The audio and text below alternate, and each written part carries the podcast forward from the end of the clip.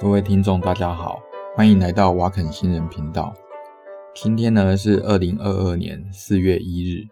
那我们呃台湾呐、啊，目前呃 COVID-19 那感染的人数看起来是越来越多。目前呃今天好像是一百零三个啊，本土病例好像一百零三个。然后再猜啦，明天就是四月二号，可能也会是。超过三位数吧，可能就是一百多个。那原因呢，是因为 Omicron 这个病毒株对 COVID-19 来说，它算是一个嗯传染力非常强的一个病毒株。那第一个，它可以靠空气传染，而且很难预防。那即使说哈，就是你打完疫苗以后，那也还是会得到这个病。也就是说，我们目前。呃，所能得到的任何一个疫苗都没有办法预防它的传播啊。等一下会再提。所以呢，在这种状况下，呃，得到 COVID-19 这件事情是早晚的事。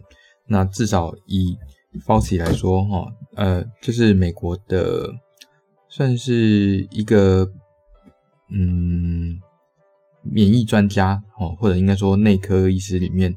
算是领头的，好，那他给呃美国政府的建议就是说啊，这个反正你再怎么防，哈，那基本上每个人都会得到，对，他讲的没有错，就是呃，everyone will get it，好，就是每一个人都会得到 COVID-19 的，好，以这种传播速度，然后再加上没有主要的那个呃预防的方法，所以每一个人都会得到。那能做的是什么呢？能做的大概就是，呃，让传播的速度想办法下降。那传播的速度要下降的话，大概就几个啦，一个就是，嗯，呃，就是戴口罩，然后勤洗手嘛，因为毕竟它有一部分也是靠那个黏膜跟飞沫传染的，所以洗手还是有一点用啦。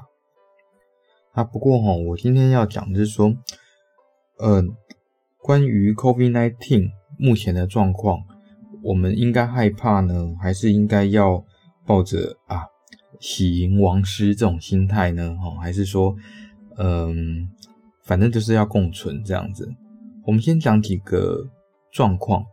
那有一个病毒，哈，人类以前就得过，应该说全人类几乎都得到过。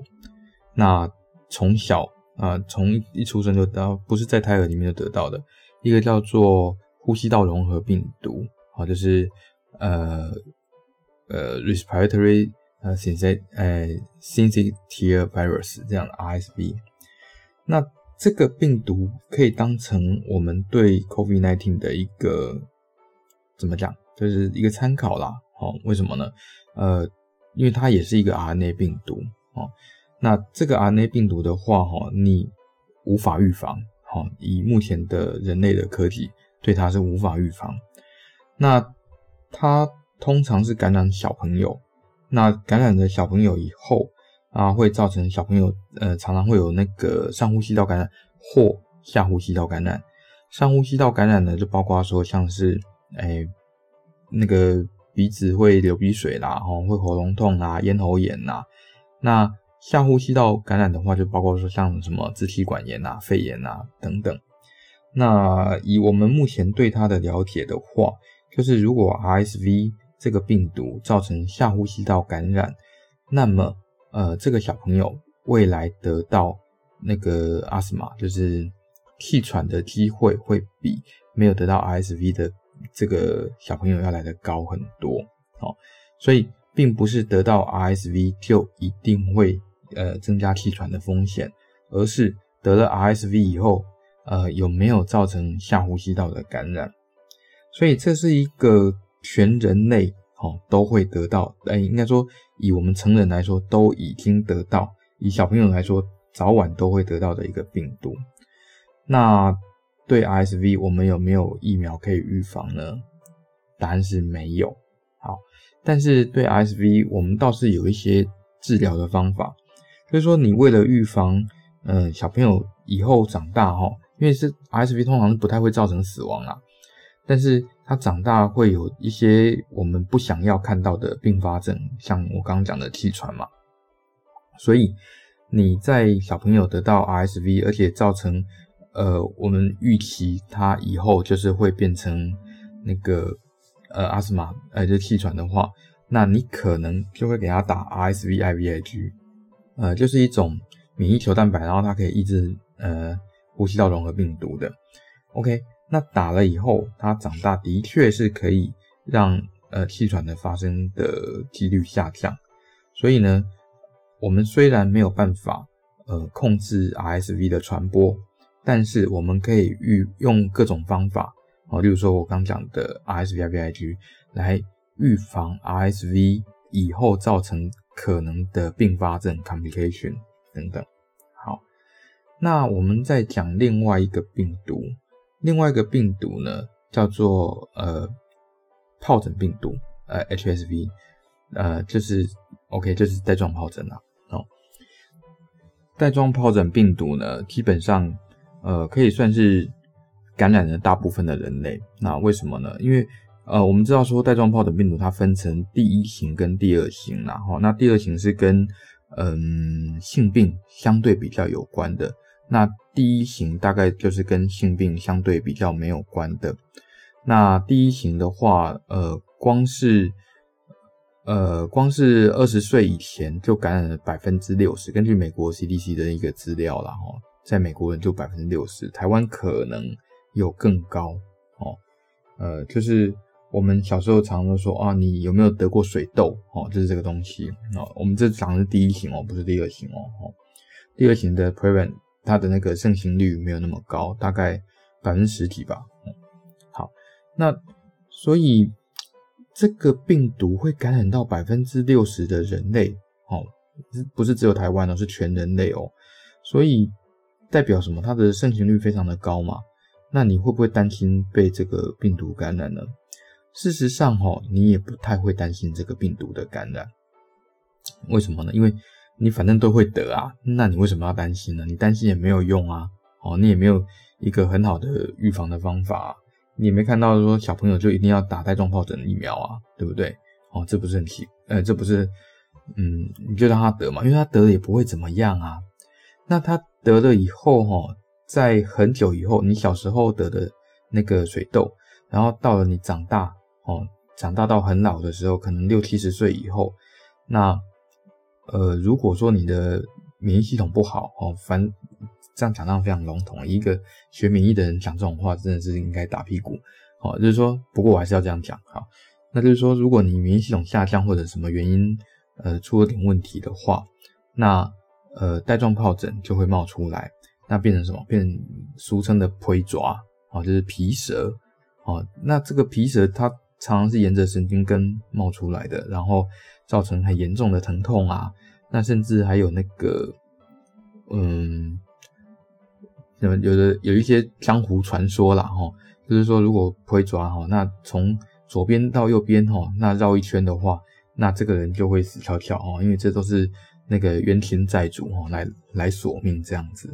好，哎，提到这个，我倒是突然想到，我上次碰到一个人啊，他跟我说，他去弄这个。斩皮斩皮蛇有一个民间疗法叫斩皮蛇哦，他就是那一次就只要一次去那个庙里面啊，然后他给他用符水给他画画符，然后做做法，然后那个皮蛇就会慢慢的消掉，被他斩掉这样子。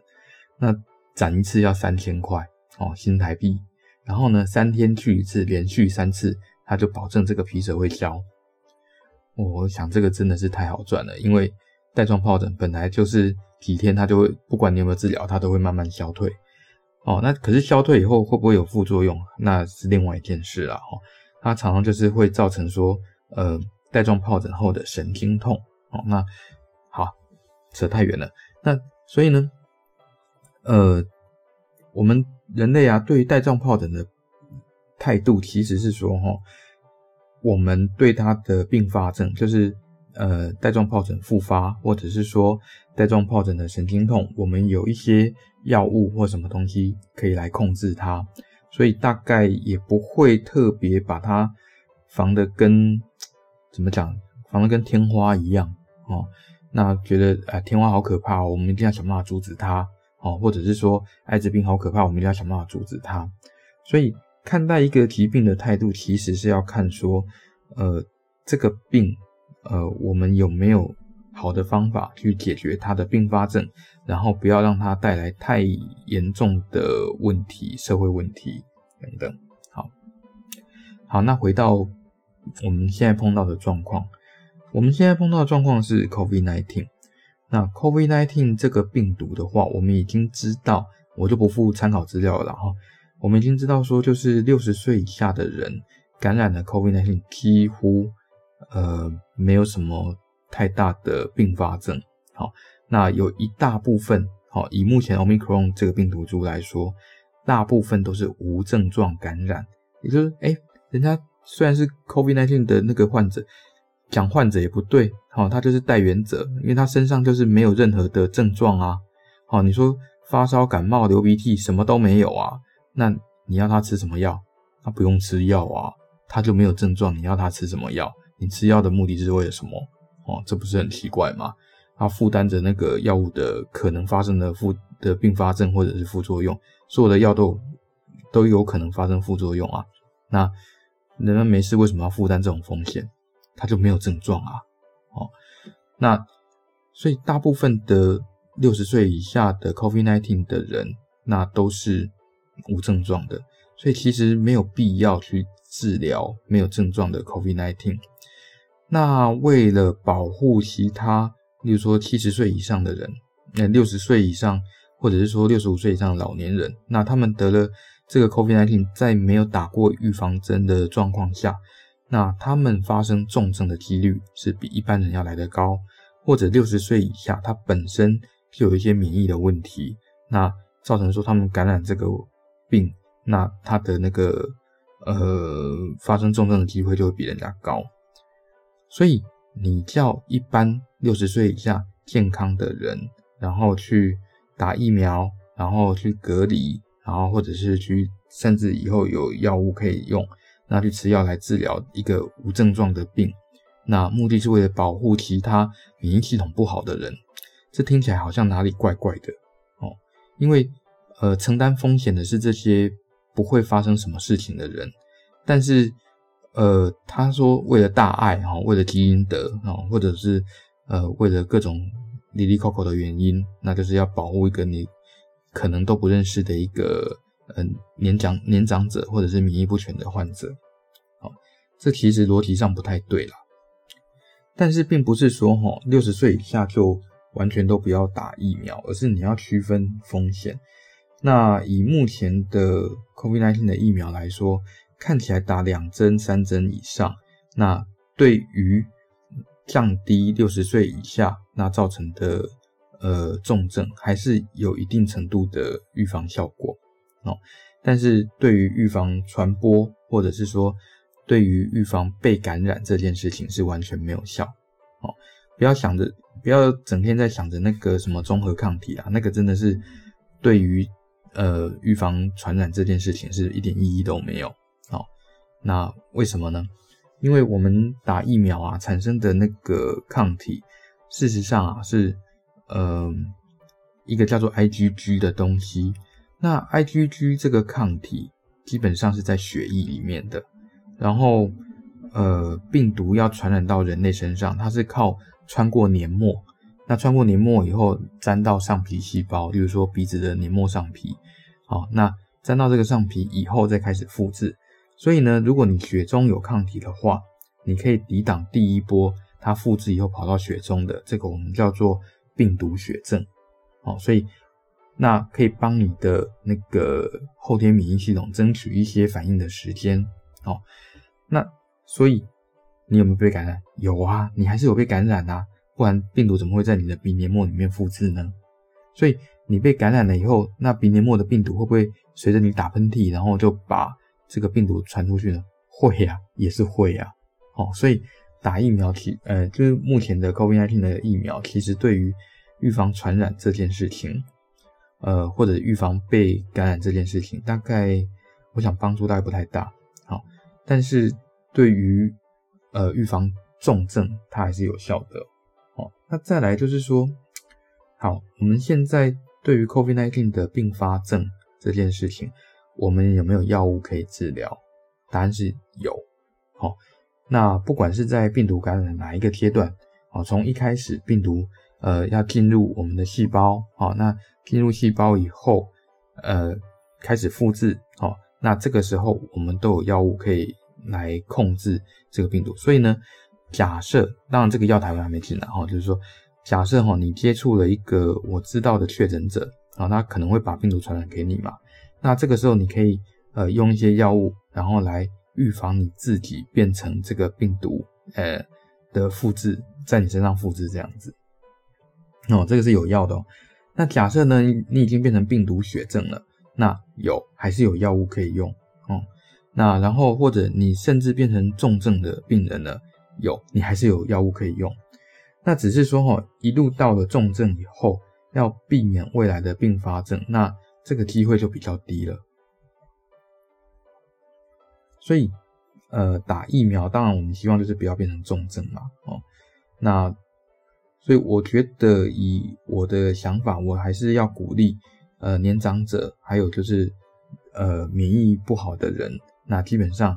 不管是什么原因啦，糖尿病也好，或者各种奇奇怪怪的病也好，那只要你是免疫不好的人，我觉得疫苗可能还是要打好打满。那再来就是说，除了打疫苗，你还能做什么？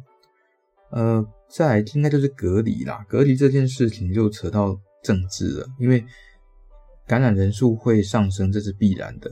哦，不要期待说哈，再跟以前一样，都要搞到台湾都要清零。那台湾清零的话，你就不可能跟国外有机会接轨，就是开放国境。像现在，呃，南韩，南韩他们就放弃治疗了，他们就说啊，我们就，诶、即使从国外回来，我们也不用隔离了哦。那其实，其实他们里面南韩的国民已经有百分之二十几都受过冠状病毒的感染了。那你看人家有崩溃吗？好像也没有啦，哦。那反而是哈，一直强迫要呃全医疗介入的。那例如说，呃，我们隔壁国哦，那我们隔壁国像现在上海就很惨。那为什么？因为他就是强迫要隔离，然后隔离了以后又强迫要到医院去治疗，那搞到说呃在医院呃连医护人员都被操到翻，就是被搞得很惨这样子。那甚至还要。我上次还看到一个他们发的帖子，就是说在上海什么浦东新区吧，哦，那说要征志工，什么样的志工呢？征洗肾室的志工啊，什么样的洗肾室志工？就是我需要医生，我需要护士，你们来吧，你们赶快来当我的志工。为什么呢？因为我们这里没有医生了啊？为什么会搞成没有医生呢？当然就是医疗资源耗竭嘛。那医疗资源耗竭了之后。呃，耗竭是 exhausted，就是用完了的这个意思。哎，不是那个 apocalypse，不是那个世界末日那个浩劫哦。那 OK，那医疗资源耗竭了以后，连本来的肾脏科医师都被抓去顾这个 COVID-19 的病人。那在这种状况下，呃，因为医疗排挤效应，那造成的死亡或者是重症，就不会是只有 COVID-19 这个病而已。那可是你转过来想，诶，这个病我好像不隔离，或者是说我让病人在家里隔离，那事实上好像就不会造成医疗资源耗竭了，而且这些人在家里过的日子也比较舒服一点，都不用在医院里面整天对医护人员发脾气哦，因为被关久了，谁会都会心情不好啊哦。那在这个情形下，好像放他们在家里自主隔离可能会更好一点。当然啦，我讲这个话是有一点政治不正确，在台湾是这样子啊。问题是，呃，讲到疾病，理论上应该是要考虑学术，哦，就是说考虑疾病本身，而不是考虑人民感情，哦。那讲到人民感情，学术那我在讲感情，哎，那就是说，嗯，对就是对，应该怎么样就是怎么样，哦，那呃，怎么做比较好，怎么做比较不好，那就是这样做，哦，那。台湾这个做法是有点太矫枉过正哦，那所以好吧，这我也不知道该怎么说。不过至少看得出来啦，就是说健保局他们，哎，已经开始不给付轻症隔离的医疗费用了。那所以在这种状况下，应该这种状况会变少吧？好，那就是不需要把轻症的病人通通送到医院，因为轻症病人送到医院的话，大概医院就会瘫痪。好，那我想这个结论哦，大概就是说，第一个，COVID-19 哦，早晚都会进来台湾，而且现在已经进来台湾，然后会造成大规模的传染。那这个大规模不是一两百，那可能是呃几千呃甚至几万，像这样子。然后它根据那个国外的经验啊，它会是一波一波再一波这样子啊，然后有可能一波比一波还高哦，就是这一波过去了，那感染者会下降，然后再一波再过去这样子。那每一波呢，可能在一两个月之间啊，所以。那有可能这一波消退了以后，哎，过两三一两个月，那再冒出来这样。那轻症的病患大部分都没症状，然后呃也不容易有重症，也不容易有长期的并发症。当然啊，你要跟我说，呃，有一个叫做 Long COVID，就是嗯什么脑雾啊那些东西啊，好像那讲脑雾当然是吓死人啊，大家都觉得自己的脑很重要，然后很怕被。病毒影响，那事实上这个也是会恢复的。那如果是会恢复的并发症，一般来说，呃，我觉得好像也不是呃那么重要。好，就是那不会恢复的并发症也是有哦。那通常都是像肺纤维化等等这种问题。那肺纤维化这个问题，通常都是肺部受到影响以后，因为结构受到破坏。因为发炎嘛，那会破坏局部结构，所以呢，肺部在修复的过程中，那它可能长歪了啊，或者是说不能说长歪了，就是说它在修复的过程中过度修复等等，那会造成说呃肺部就失去弹性，那肺部失去弹性的话，它就变成肺纤维化，那这个才是比较可怕的并发症。那要预防这种并发症，大概就是一开始就不要走到重症，所以一开始打疫苗是有道理的。哦那至于说哪些人需要打疫苗，我的看法是说，呃，成人都需要打疫苗。好，那因为小孩产生重症的机会非常低。那以目前 mRNA 的疫苗来说，它反而对小孩可能有一些些风险。哦，那至于你要不要打高端，我是觉得，呃，以我过去的呃看到的资料，我会觉得。次蛋白疫苗，或者是说蛋白质疫苗，可能对小朋友的风险比较没有那么高哦，产生并发症的风险可能比较没有那么高。但是真正怎么样，也是要看呃现实世界有没有这个 data 啦。好，哎，所以大概是这样啦。我是觉得大家还是要矫正一下心态，不要整天想着说哦，最好每天都加零加零哦。当然啦，呃。台湾要再走回加零，我觉得是机会不太高了啦。哦，不过，嗯，就是好好面对它这样子。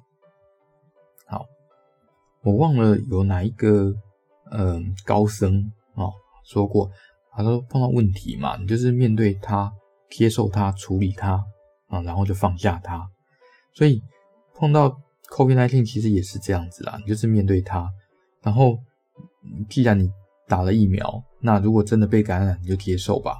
然后真的有什么可能会产生并发症的那个现象，或者是说症状的话，那你就是处理它，然后之后就是好好的放下，不要整天穷紧张哦。我觉得台湾的媒体真的是太夸张了，整天都很紧张。唉，好，那今天大概就讲到这边。那如果呃，喜欢我们的节目的话，那欢迎呃按赞、分享、订阅。那最好呢，也可以跟我们留言一下。那在 Spotify 上面，那也帮我们留一下呃评论好了，好像有这个评论吧。嗯，突然发现，呃，我这个频道呃听听众大部分都是从 Apple Podcast，然后有一部分是从 Spotify，这两个还是最多了。好。那谢谢，再见。